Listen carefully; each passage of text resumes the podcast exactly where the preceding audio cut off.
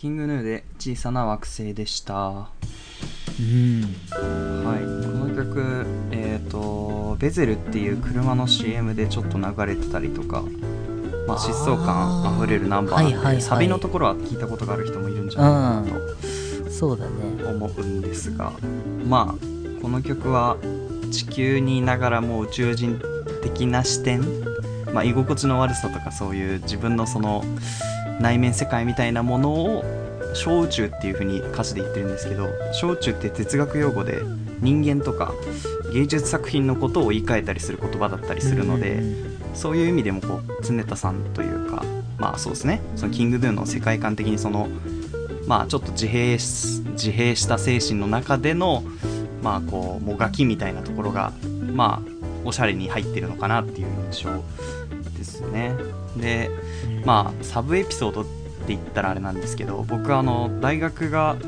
東京理科大学ってところだったんですけど自分がし卒業したのが、で東京理科大学には宇宙飛行士の方が卒業生でいて向井千秋さんっていう方なんですけど、はいはいはい。そう。で僕の友達がその宇宙理科大宇宙プログラムみたいなところで研修を受けて受けた経験があってそこで向井さんとお話ししたみたいな、でだからあのなんていうの宇宙飛行士がすごい遠い存在だったのに急に近くに来た感じがあったっていうエピソードが1個あったんですけどあのキングヌーって東京芸術大学っていう芸大出身なんですけどうん。僕のボーカルの先生も芸大出身の人なんですよ。なんでこのキングヌーの話になるとその先生の芸大エピソードがいっぱい出てくるんですよね。この 後輩だからみたいなそうだからなんか意外と遠いようでも同じ大学の卒業生とかだと一気に距離が縮まったりとかなんか世界が狭いなって一瞬感じる瞬間がねここ数年であったんでそういうのもあってなんかあー世界って広いんだか狭いんだか分かんねえなと思った 曲でしたね。はまあへえそっか。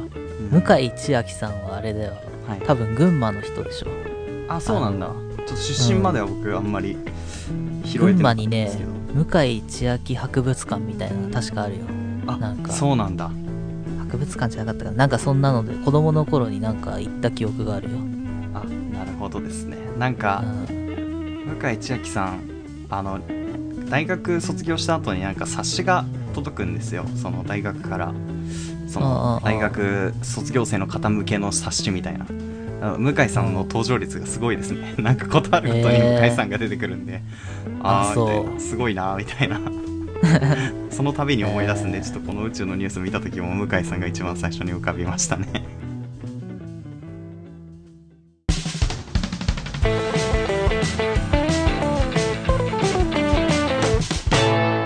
パイロットおじゃん。改めましていさきです。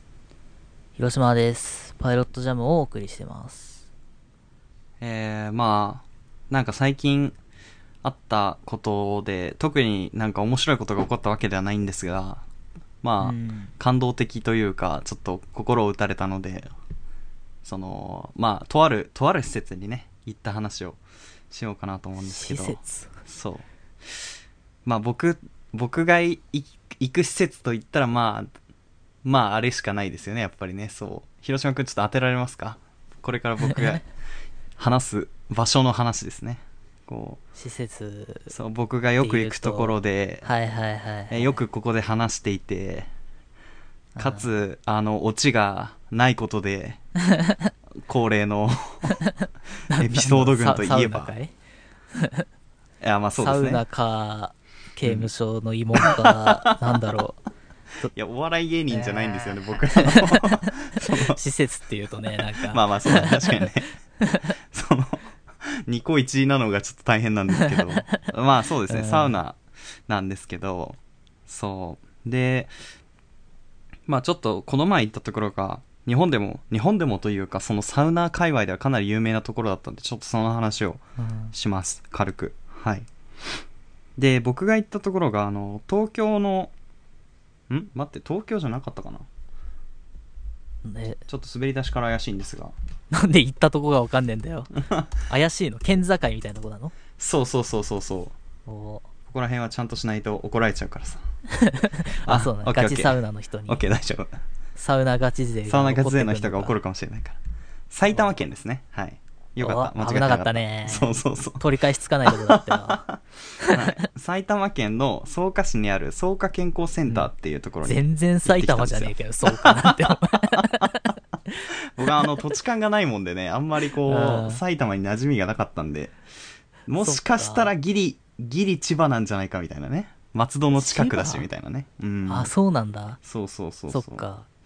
で、まああのこれがさ、あのうん気持ち悪い話なんだけどさ、あのまあ地元に何人かその友達がいてですね。で、まあ、漏れなく大体僕ら世代、25歳ぐらい。まあだからあの、酒飲めないと人を殴りたくなる性分の世代の人は、いいいそのジェネレーションの人たち、そう、ね、ジェネレーションの人は結構サウナハマってる人が多いんですよ、僕の周りでは。で、なるほど。たまたまですよね、この前、近所のサウナに、誰にも打ち合わせせず、誰にも話をせずに、えー平日の夜に行ったことがあって、その日に、うんサウナ室から出てきた時に、この友達とばったり鉢合わせたんですよ、その地元のサウナ好き友はいはい達と。はで、そ1回目はちょっと大爆笑したんですよ、それで。い。えあえみたいな。お前この時間に来てんだ、みたいな。お互いね。そうそう。うん。で、あ、そうなんだ、そうなんだ、つって話してて。で、同じようなことがね、2回ぐらい続いたんですよ。別日に行ったら、別日にもそいつがいて、で、またそいつが、その、なんていうのかな、サウナ室から出てきた時に僕が入る時だったりみたいな。で、あ、こんなに頻繁に行ってて同じ頻度なあら、ーちょっと予定合わせて、もそう、もう、巡り合わせですよ。目と目が合うってなっちゃうから、そう う。んそれだったらもう、あのー一緒に行こうっつって。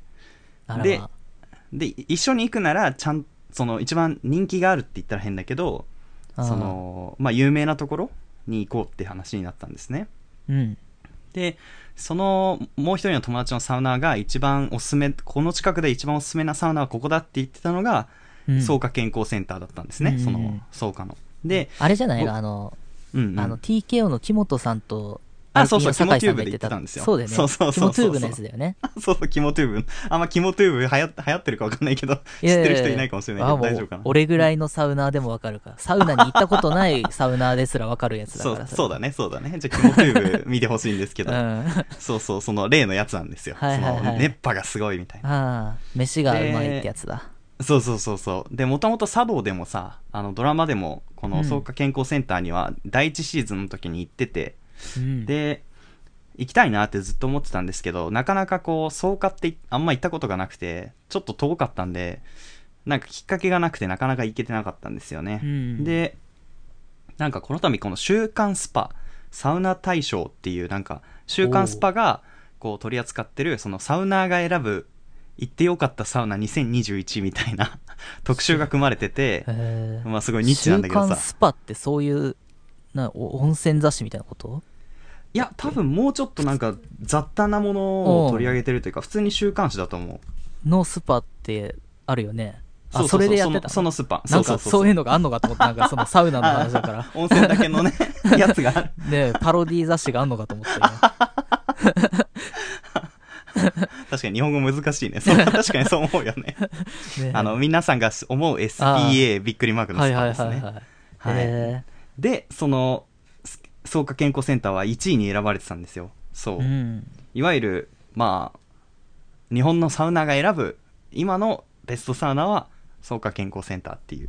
へえ、そんで、まあ、なとこなんだ。期待感も高まりまして、うんじゃあ行ってくるかっていうことで、仕事終わりの平日の月曜日ですかね、に、は車を僕が出してですね、まあ、友達と2人で行ってきたんですよ。でい。う、ん。えっ、と、平日は夜中の9時からロウリュが始まるうんですね。で、ロウリュは、あの、その、まあ、草加センターのメインというか、うん。うん。あの、普通は、こう、ロウリュっていうのは、この、あ熱く熱せられた、あロー、えーアロマストーンに、うんえー上から、あの、水をかける、アロマ水をかけて、蒸気を発生させて、その蒸気で熱を、こう、高めるみたいな。うんうんうんそれ、が、通常のやつなんですけど、草加健康センターはちょっとそれが一味違うっていう話を聞いてて、ただ僕はちょっとあんまり情報入れないでいこうと思ったんですね。やっぱ最初の驚きって大事だから。ほうほうでほ入っていったら夜中の9時に、なったらもう、なんていうの？すべての男たちがそのサウナに入っていくというかな、なんて言ったらいいかなわかんないけど、へーもう多分みんなそれが目当てで来てんだろうなっていうぐらい、もうどんどんどんどん吸い込まれるようにサウナ室に入っていくんですよ。で、はい。えみたいな、こんなにたくさんの人が入れるんだと思ってガチャって開けたら、奥行きかなりあって、店員何人だろう。でも多分3段になってるんですけど、うんうん。その列1人10人以上は座れたかな。だからかなりの人数が入っててもう密どころじゃないですよ。もうもうなんだろうこの世の終わりみたいな 感じなんですけど。うん。でそこでまあ僕とその友達はたまたま一番上に座ったんですけどお、あのーいいとこなんじゃないの？一番上なんて。一番上一番いいとこだったんですよ。真ん中のね。そう。で来たーと思ったんですけどなんせケツが死ぬほど熱いというか なんていうかもうサウナ自体が熱いとあのお尻も熱くなるタイプというかあ熱くなることが多いんですよ。うん。で大体お尻でそのなんていうのその日のコンディションが分かるというかそのサウナの底力のコンディションが分かるというか。で座って熱っってなってあこのサウナやばいなと思ってでその日たまたまなんか係員の人がなんか準備に手間取ってるか分かんないけどそのロウリュを始めるまでもちょっとタイムラグがあったんですよね。でそのタイムラグだけでめちゃくちゃ汗かいて 超暑いんですよ。そうそう始まってすらないのに。始まってすらないのに。で多分キモトゥーブでも流れたと思うんですけどここからがこの草加センターの、まあ、メインというかあの、まあ、まず水をアロマストにかけてバーって蒸気が出るんですよ。で、まあ、うん。体感温度としてはもう120度ぐらいはもう軽くいってるぐらいあおのーメーターでは100度って書いてあるんですけどずっと嘘つけって思ってたんで 僕は あのいわゆる湿度でねもうあちあちになってるんですけど、なるほどね。係のお兄さんがクソデカドライヤーみたいなのをはいはいはいはいはい。持ち出してですよ。で、はい、今からロウリュしていきますって言って、その人の、その一番下段の人から、その人もめがけて、ブーンって、はいはいはいはい。あのドライヤーをバンバン顔に当てていくわけですよ。うん。でさ、で、一番最初はさ、下からやっていくわけですよ。下、下段、中段、上段っていう風に徐々に上がってくるみたいな。でも僕ら上段なんで、その下段の人の風がバンバン当たってくるんですよね。そのああ、下から。そうだよね。で、あっちあっちあっちと思って。で、下段が終わったら、今度、この下段の人たちが結構もう耐えきれなくなってバーって出ていくみたいな。あそう、そんぐらい暑いんだけど、でも僕ら上段に座っちゃったから、その風を受けずに出ていくっていう選択肢はなかった。ここまで来て。あ、そうだよね。そう、しかもじ、なんか1日に1回しかないらしくて、それが。その、あ、そうなんだ。なんてサイトで見たら。だから、あ、これを逃しちゃったらまた来なきゃいけなくなっちゃうから、もう、ここは我慢しようっていう感じでアイコンタクトして。で、中断が終わるじゃないですか。で、うん。中断が終わったらなんか、外で待機してた人が戻ってきたりとかして、なんか、ええ そうそうそうそう、なんか入れ替わりが結構激しいんですよね。で、後々気づいたというか知ったんですけど、実は9時だけじゃなくて、9時半、9時45分みたいな感じで結構刻んで、おかわりタイムみたいな、なんか、足りない人用にやってくれてるみたいで、全然あんだ。全然あったのよ。だから最初めっちゃ我慢してたんだけど、我慢しなくてもよかったんだけどさ。で、上段まで来て、風受けたら、もう多分今までで受けた熱波の中で一番暑かったんじゃないかな。なんか。皮膚が痛いっていうのかな、もうピリピリしちゃって、いやで、終わった瞬間に2人でバーって出て、ーうんで、水風呂に、まあ静かに入り込んでですよ。汗を流して。うんさあ、水風呂はね、なんかね、天然井戸水だったかな？なんか、ま、水が、あの、いわゆるカルキ臭がなくて、はいはいはい。非常にこう、滑らかで、冷たくへて、ーしかもバスブラ、バイブラだったかな？この下から気泡が出るタイプの、あの、水風呂なんで、この、サウナで温まった体の、その、熱の膜を、その泡によって破壊される、その、すぐ冷たくなる効果があるんですよ、バイブラには。へああ、気持ちいいと思って出ようと思って出たら、その、草加健康センターは、まあ作り的にそんなに広くないんですけど、水風呂の手前に椅子が何個あったかな結構数あったな。10個ぐらい並んでたと思うんですけど。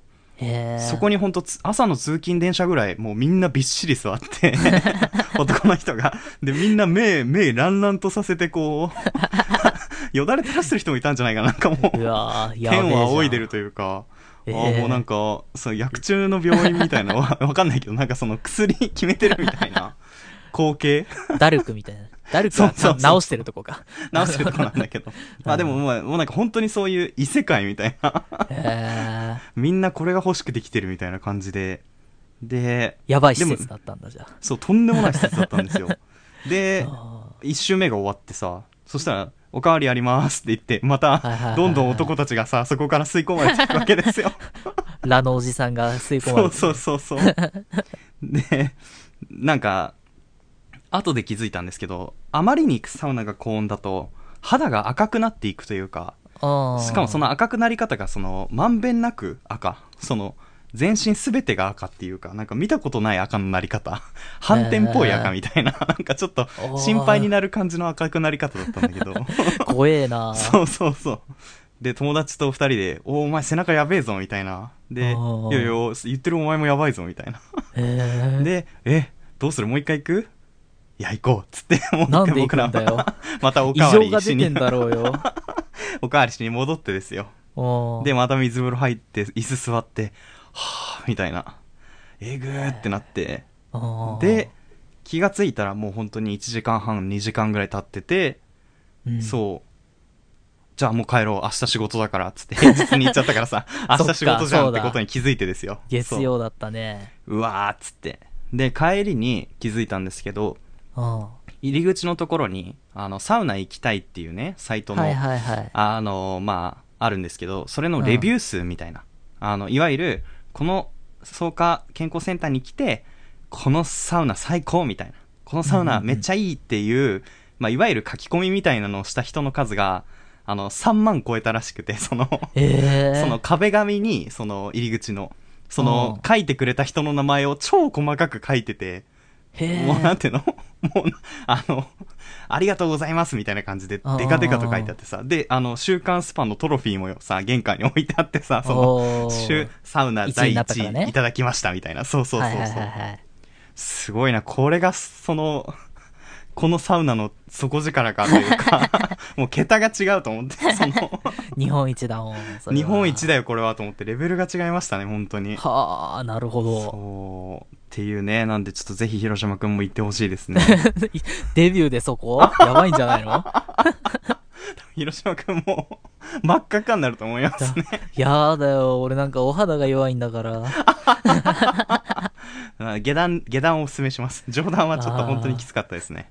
なるほど。うん最初に倒される雑魚のやつね。そうそうそうそう。雑魚ポジションで構えといて。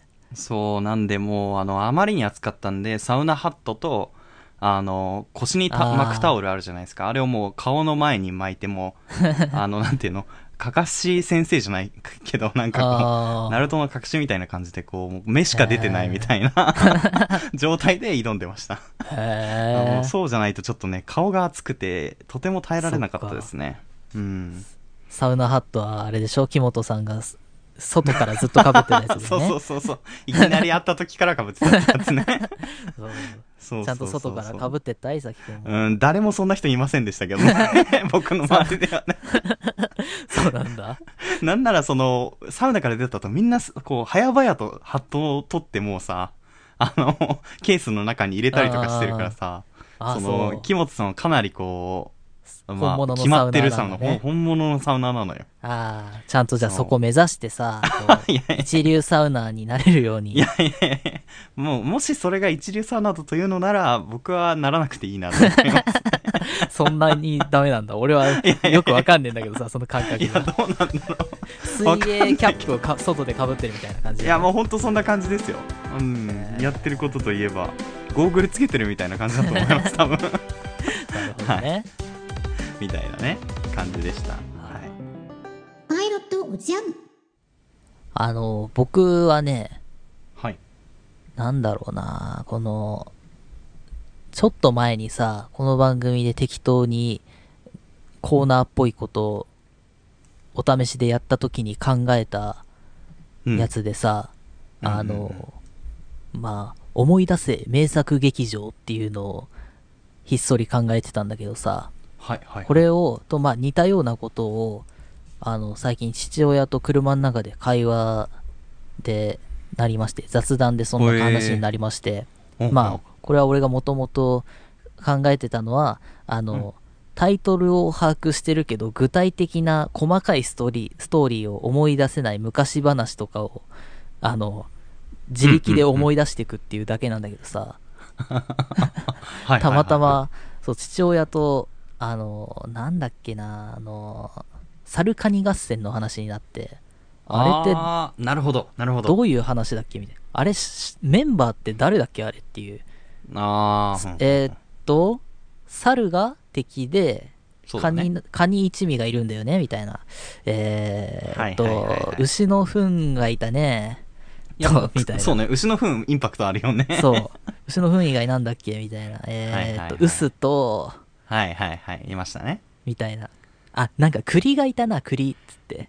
なんか栗はね、火、自分は火でなんか炙ってなんか。発射するみたいな、すごい捨て身の作戦取ってた気がしますね。そう。だよね。みたいな感じ。うん、蜂もいた気がしますね。あ、そう、ん蜂だ、そうそう。みたいな感じではい二人で思い出してってさ、ああ、なるほど。いみたいな、徐々に、そう、思い出していくっていうのを二人でやって、そう、すげえ盛り上がったの、それが。ああ、なるほど、なるほど。はいはい。そう。だそれをなんか、やりたいなと思って、別のあ話で何がいいかなと思って。あ。あーでも確かにサルカニ合戦あたりのチョイスは結構絶妙だと思いますね。なんか、あなんとなくぐらいのー、そう、記憶。そうだよね。うんうん、うん。ちょっとで、そう、ものによって多分全く思い出せないのもああると思うんだけどさ、そうだね。うん。泣いた赤鬼、あどう？あ。絶妙ですね。うん。同じ感じ。始まり方がわかんねえんだけど、俺。なん、なん、なんか一緒に暮らしてたんじゃなかったでしたっけ？泣いた赤鬼と。あ、まあ、まあ、この時点では泣いてないんだけど、確か。そうだよね。赤鬼くんと青鬼くんみたいな。二人いやつましたよね、なんだよね。確かね。そうそうそうそうそうそう。いいやつなんだけど、その、町の人たちから迫害を受けてみたいな。迫害って言っちゃうとちょっとなんか、そうね。現、現実の問題っぽくなりますけど、まあそうだね。だよね同じようなことですよね、要はね。な、なんだっけねあ町の人たちってそんなにいっぱい出てくるっけこれって。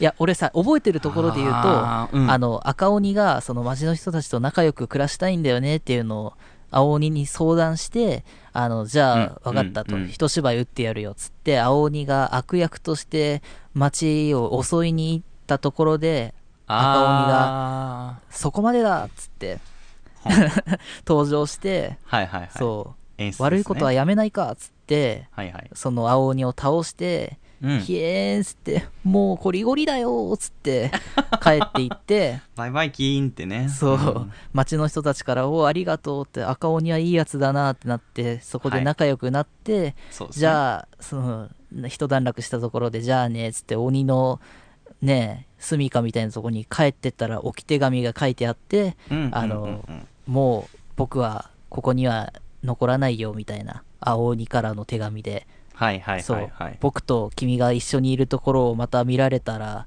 ねえあれが芝居だったってことがバレちゃうからっていうので。はいはいはいはい。僕はもう遠くに行くよっていう手紙が残ってて、うん。赤鬼が泣くっていう。これは覚えてんだけどさ、うんうん。ここに繋がるまでの手前が全く思い出せねえなと思って俺あー、いわゆるその、村の人に憧れを持つみたいな赤鬼が、ああそうそうそうそう。仲良くなりたいなと思う動機がないってこと？そう。なんかさお菓子持ってかなかったっけ？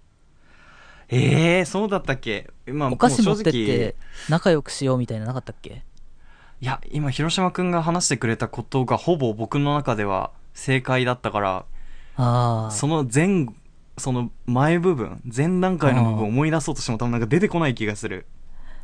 おやつなんか持ってったっけ、そうだよね、俺今なんかそのえ映像というかそれが何のえマリトッツォをあの差し入れしに行ってみたいな 町の人たちに。最近の話になっちゃった。そう昔で々あるところにの。まあ村の仲良く人そう仲良くしたくてマリトッツォを差し入れに行ったんだけど、もう今それじゃねえからつって。遅えからそう。そう。はいはい。じじいがあーって言われて。で豆投げられたんでしょみんなに。そうそう。お前らのアイテムの方が古いじゃんっつって、あの、戻ってってみたいなやつじゃなかったっけ、はいはいはい確かに。あーなんかそんな気がしますね。うん。そう、それで繋がってるかな？これで全部かな？ああまあでもなんかその赤鬼が成功法で行こうとして失敗したからってことだよね多分きっとねそうか、あのーそういうことだよね、きっと。多分その従来の方法ではもう仲良くなれないことを青鬼が悟るからこその、そあのー暴力、暴力に走る、暴力というかね、その芝居に走ったっていうことなのかな？はいはいはいはい。ああ、道理としてはすごい通ってますね。なるほど。あー、なるほどね。うん、そうかもしんない。みたいなね。そう。雪女。あ、もう全くわかんない雪女は。悲しい話じゃなかった？なんか。あれ？ヌーベの、ヌーベのゆきめちゃんとかならわかるんだけど、雪女についての話はもう全然わかんないな。雪女っていいやつなんじゃなかったっけ？えー、なんか、ちょっとさ、じゃあ、いさきくんさ、雪女調べていいよ？あ、俺調べていいの？はいはい。架空で作ってみる、今。あ、雪女ってさ、いや、思い出してみる。なんだっけ？あれですよなんね。かさ、あの、AV 撮影に雪山に行ったんだけど 遭難しちゃってってやつですよはいはいね。はい。特撮のね。そうそう、私のこと見てくれるかな気づいてくれるかなはいですよね。ああ。キリヨキキリよキーだリですからね。真っ白にだ。ああ、そうだ、それだ。主題歌それだったね。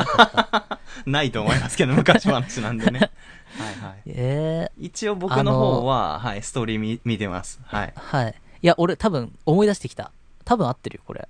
あの、、親子で山を、雪山を登山？して、まあ仕事かなんかで多分登ってたんじゃない？で、うん。なんか雪が降ってきて、はい。やべえ、帰れなくなったみたいなので、はい。現れ、た女が、うん。うち泊まってっていいよみたいなので、ほうほうほう。あれ逆か？雪女がさまよってたのかな？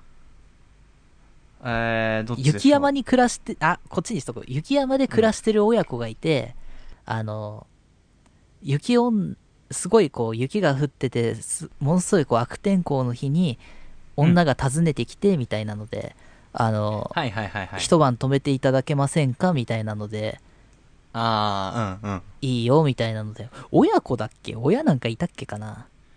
で、まあ、はいはい。あ、うん、いいとこ行ってますよ。でもいい線行ってます。ねうん。で、女が泊まって、うん。な、あれ？どうなるんだ？なんか悲しい話になる気がするんだけどな、なんか。そうですね。うん。うん。父親あたりを殺しときますか？この雪女が。とりあえず。とりあえず、なんか、はいはい。なんとなく、やっておこうと。そう。うん。あ、父親はじゃあさ、止めるの反対したみたいな感じにしとくか。うんうん。なるほど。あちょっと話が通じない感じのね。そうそう。うんうんうちはそんな余裕はないんだ、つって。はいはいはいも。うありそうなムーブ。そう、もう、もう雪山は沈没するんだ、つって。あの、田所博士じゃん。そう、うるせえっつって、雪や雪女が切れて、殺しちゃって、はいはでも、息子は雪女を止めたかったから、可愛かったし、うんみたいなので、めでたしめでたしじゃない？おー。息子がすごいアホです ね。あれこんなんじゃない？でもな、大体こんなんじゃなかったっけ？なんか、近い、近いです。近いよね非常に近い。うん。あれ？ちょっと結末、もうワン、ひと、一くだりあるね。親死ぬ？親はね、死にます、ね。あ、はい。合ってま死す。んで、あ、雪止んで、はい雪女が、もはい。う、わかったぜ。あの、雪女は寒いところでしか暮らせないんじゃなかったっけ？で、あの、はいはいはいはい。雪が止んでってだんだん暖かくなってきて、全然暮らしが合わないから、ちょっとここでそのまま暮らしたいんだけど、ちょっと合わないから無理ですっていう話で、かあの、帰ってったというか、消えてった。違うな。合わないけど、無理にはい。その場で暮らし続けてみたいな。ここの暮らしがすごい楽しいから、うん本当は合わないんだけど、この場所でっていう、暮らし続けるっていうのを男に言わずにやってて、ある日急に死んじゃうんじゃないの？いやー、惜しい。でも死ぬわけではないんですよ。死なないの？死にはしないの。これは難しいえね。ー、嘘？もう全然俺今のが正解だと思ったわ。はい。えー教えてじゃあ、正解をいきますよ。あはい。えっ、ー、と、まず、えっ、と、雪山に仕事で行くのはさい正解です。二人が。あ若者とお父さんが出かけるのは正解。で、天気が悪くなって山小屋に、すで、天気が回復するまで山山小屋に。ちょっと時間潰すためにいることにしたんですよ。そしたら、扉が開いて、女の人が中に入ってきたと。で、若者が声をかけようとすると、あの、女の人がお父さんをに息を吹きかけて凍らせちゃうんですよね。ー。え？で、え？ってなって、で、恐怖で若者は、う一言も発せないらしい、発せなくなったらしいんですよ。そした、ら、雪女がこのことを話さなければ助けてやるって言って、消え消えるんですね。はいはいはい、はい。で、翌朝目を覚ますと父親は凍って死んでるっていう、まあもう、まあ結局ちお父さん死んじゃうんですよ。で、それから1年後、美しい女の人がはい。若者の家の前に来ますと。うん。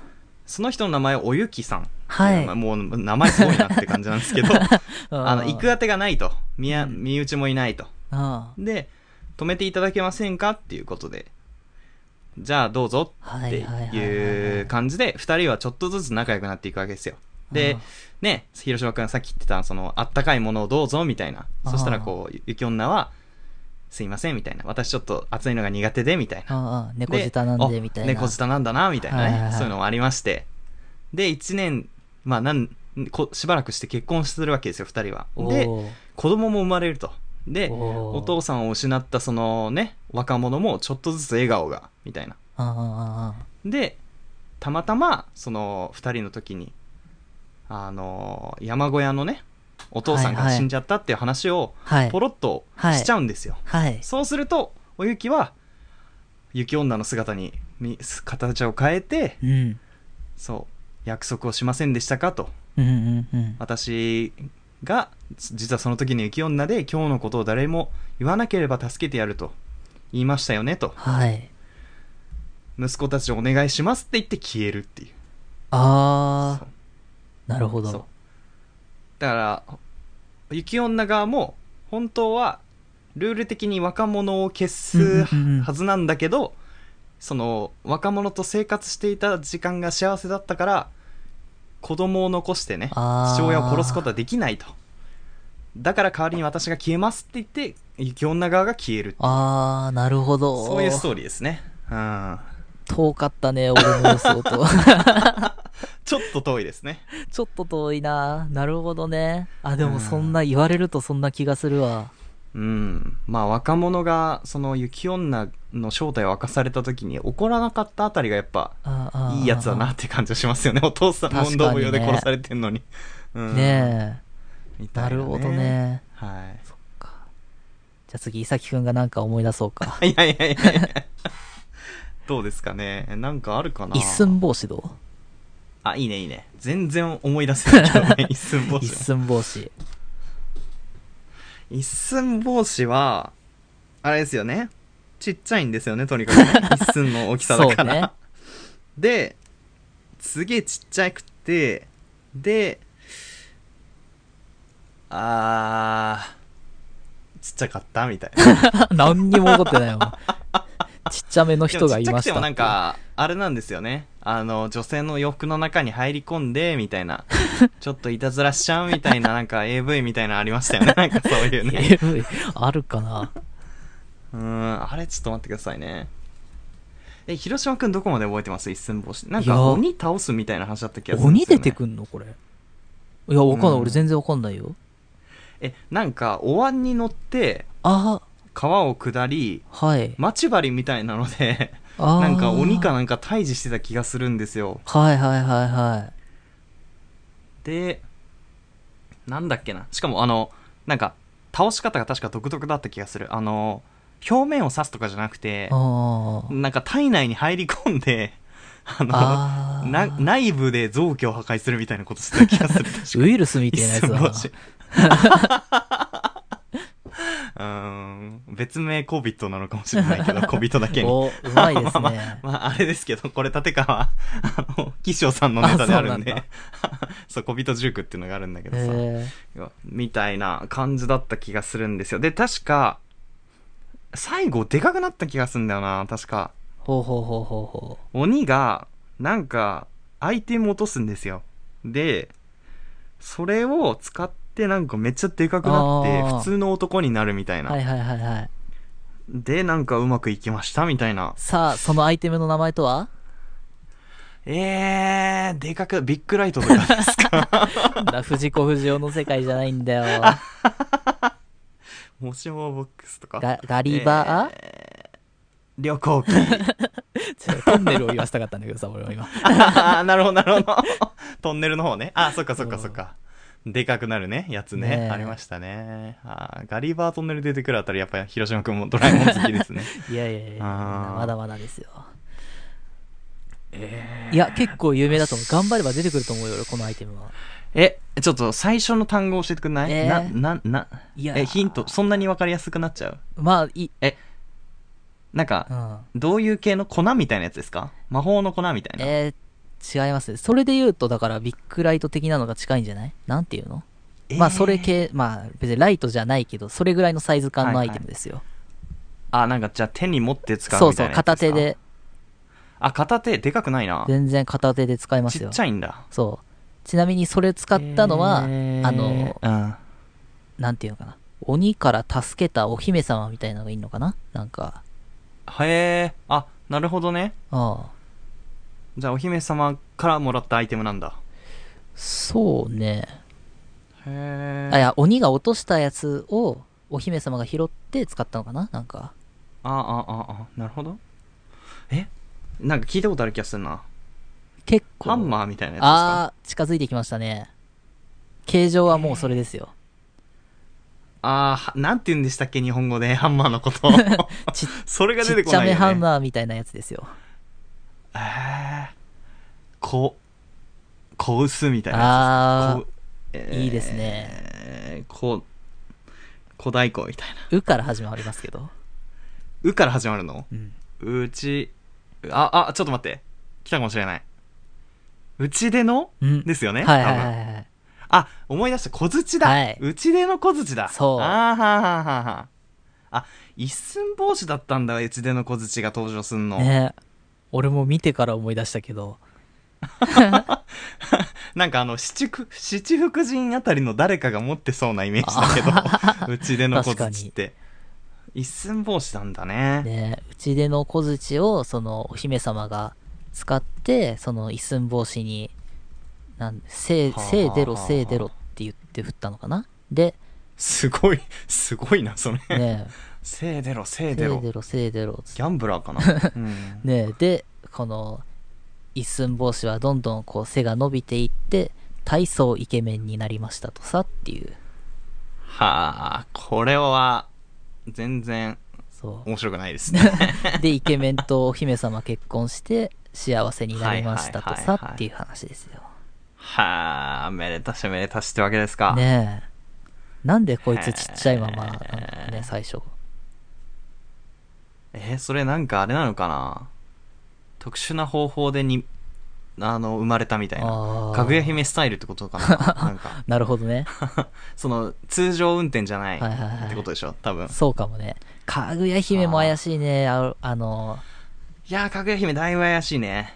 生まれてから、うん。えー竹の中から生まれてきたのをじいさんが拾ってって、はいはいはいはい。育ててすんげえ美人になったけど、うん。なんだ、めっちゃわがままなんだっけ？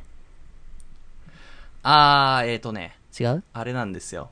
わがままっていうかなんか結婚したくないからはいはいはいはい無理なことを言うんですよね、だから確かい。今の人みたいなね、その別に結婚しなくたって幸せになれるわって言って、あー、なるほどね。ねえ、そんなんだよね、確か。最近のやつですよね。確かね。で、なんうか、ん。すげえ、こう、金持ちとかが寄ってくるんだけど、無理難題を言うんだよね、きっと。そうそうです。確かそうです。何を言うんだろうね。ドラゴンの目ん玉みたいなこと言わないっけ？あー、なんか、うん。実在しないものを持ってこいみたいなやつだった気がする。はいはいはいはい、そうだよね。なんとかにはなんとかというものがいて、ああそれを倒してみたいな、なんああかその、あ めちゃくちゃなこと言ってた気がする。うわ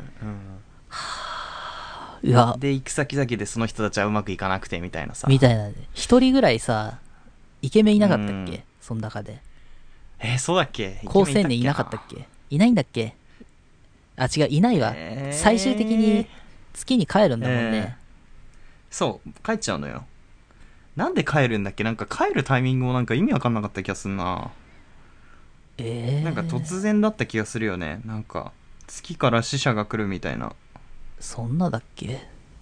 うん、ああで帰らないでほしいから沖縄とババアがその武装放棄するんですうんよあの屋敷の周りをそのまあ多分その時には多分かぐや姫の地位が結構あって、はいはいはいはい。地元で有力な存在になってたからその召使いとかそういう、まあ、いわゆる武士みたいなのを雇えるぐらいまで力があったからえなんでだろう？結婚したんかな？したの？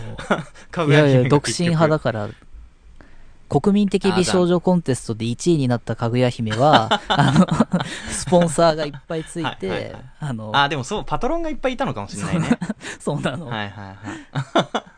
はいはいはい。なんかまあお話しするだけですごいお金取るみたいなあことだったのかわかんないけど。ろもともと月の人だったんじう。ゃなかったっけ？そうそう、月の人でなんか竹に、ね、はいはいはいはい。埋め込んだみたいな、なんかそんなんだよね。はいはい。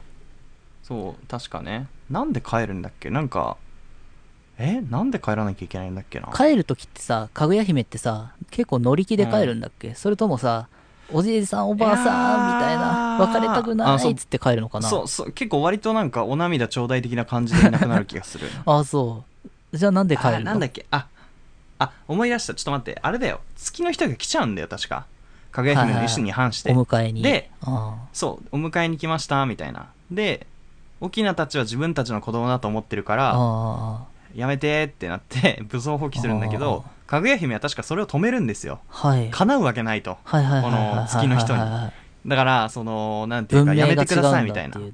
そうそうレベッチですよ でも話を聞かずに確か戦っちゃうんですよね。で確かそれでもう月の人たちが問答無用でその地上の人たちを武力を解武装解除みたいなはい。この レーザー光線みたいな ひ月の光かなんかでこう戦えないようにしてで連れ去っちゃうんじゃなかったっけなかぐや姫を俺今思い出した。やっぱイケメンいたよ。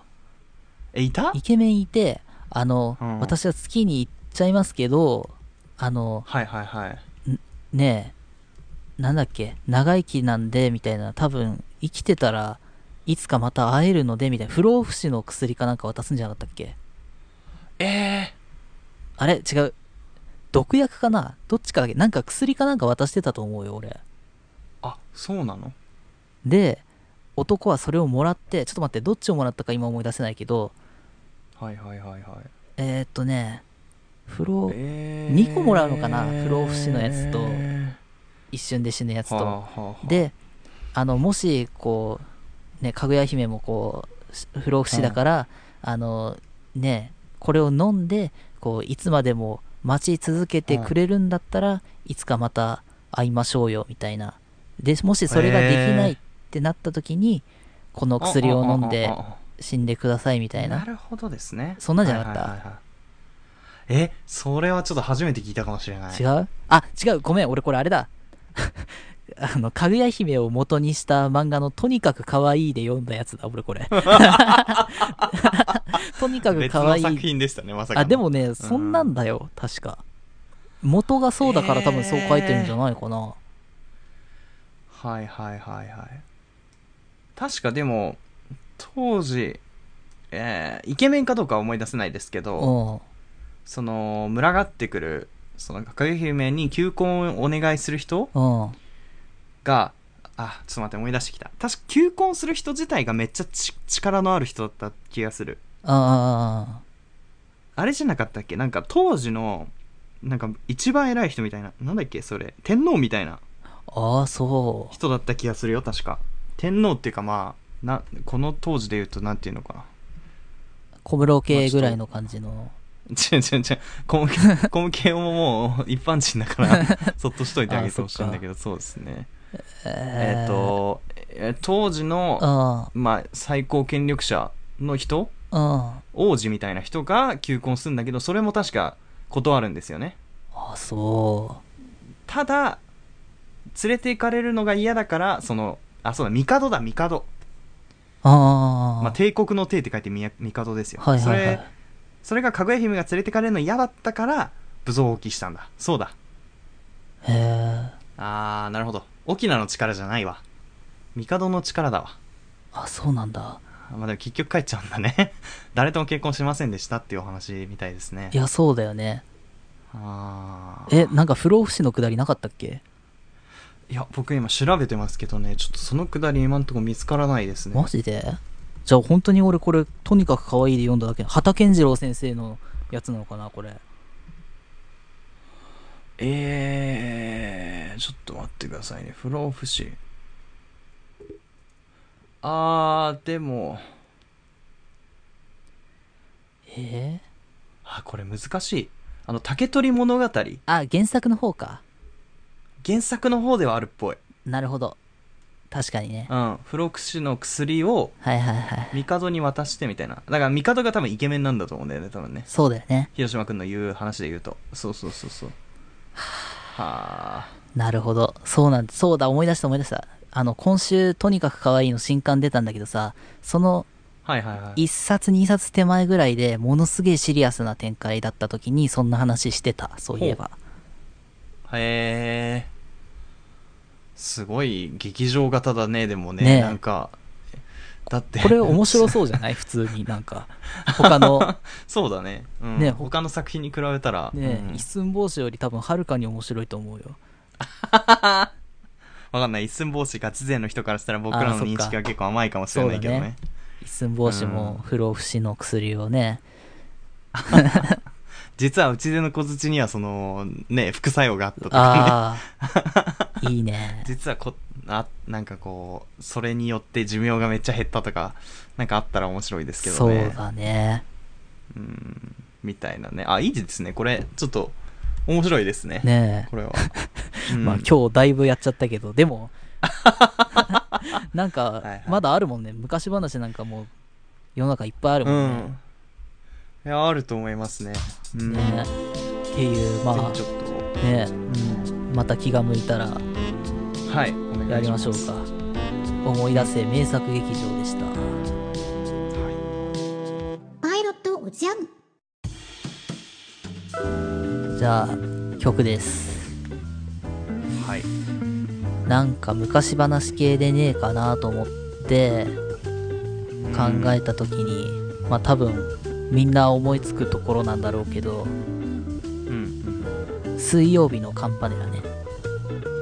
はいはいはいはいこれ割と、あの、どこまでかな。初期の方というか、あの、水曜日のカンパネラが出始めた時に、多分ね、うんまあメディア初登場とまでは言わないけど、みたいな、当時聞いてたラジオ番組で、あの、うんすごい新人の子で、みたいな時の、で出てきたの俺聞いてたんですよ。うんはいはいはいはいで、確かあの、コムアイさん、あの、歌ってる人、ね。そうそう、はい。あの人がね、なんか多分、バーかなんかで、アルバイトしててみたいな、そこに通ってたのが、その番組のディレクターとか、そんなんじゃなかったかな。うわすごいつながり方だね。そう。それで、そんな流れで番組出てみたいな、へーっていうので聞いてて、面白い曲だなっていうのをいろいろ当時聞いたんだけど、はいはいはい。多分これ俺がもうあんま聞かなくなってから出した曲っぽいので正直俺も初めて聞くんだけど「おはいはい。ーっていうタイトルなので流してみます。俺も初めて聞いてみます。あいいですね。水曜日のカンパネラでかぐや姫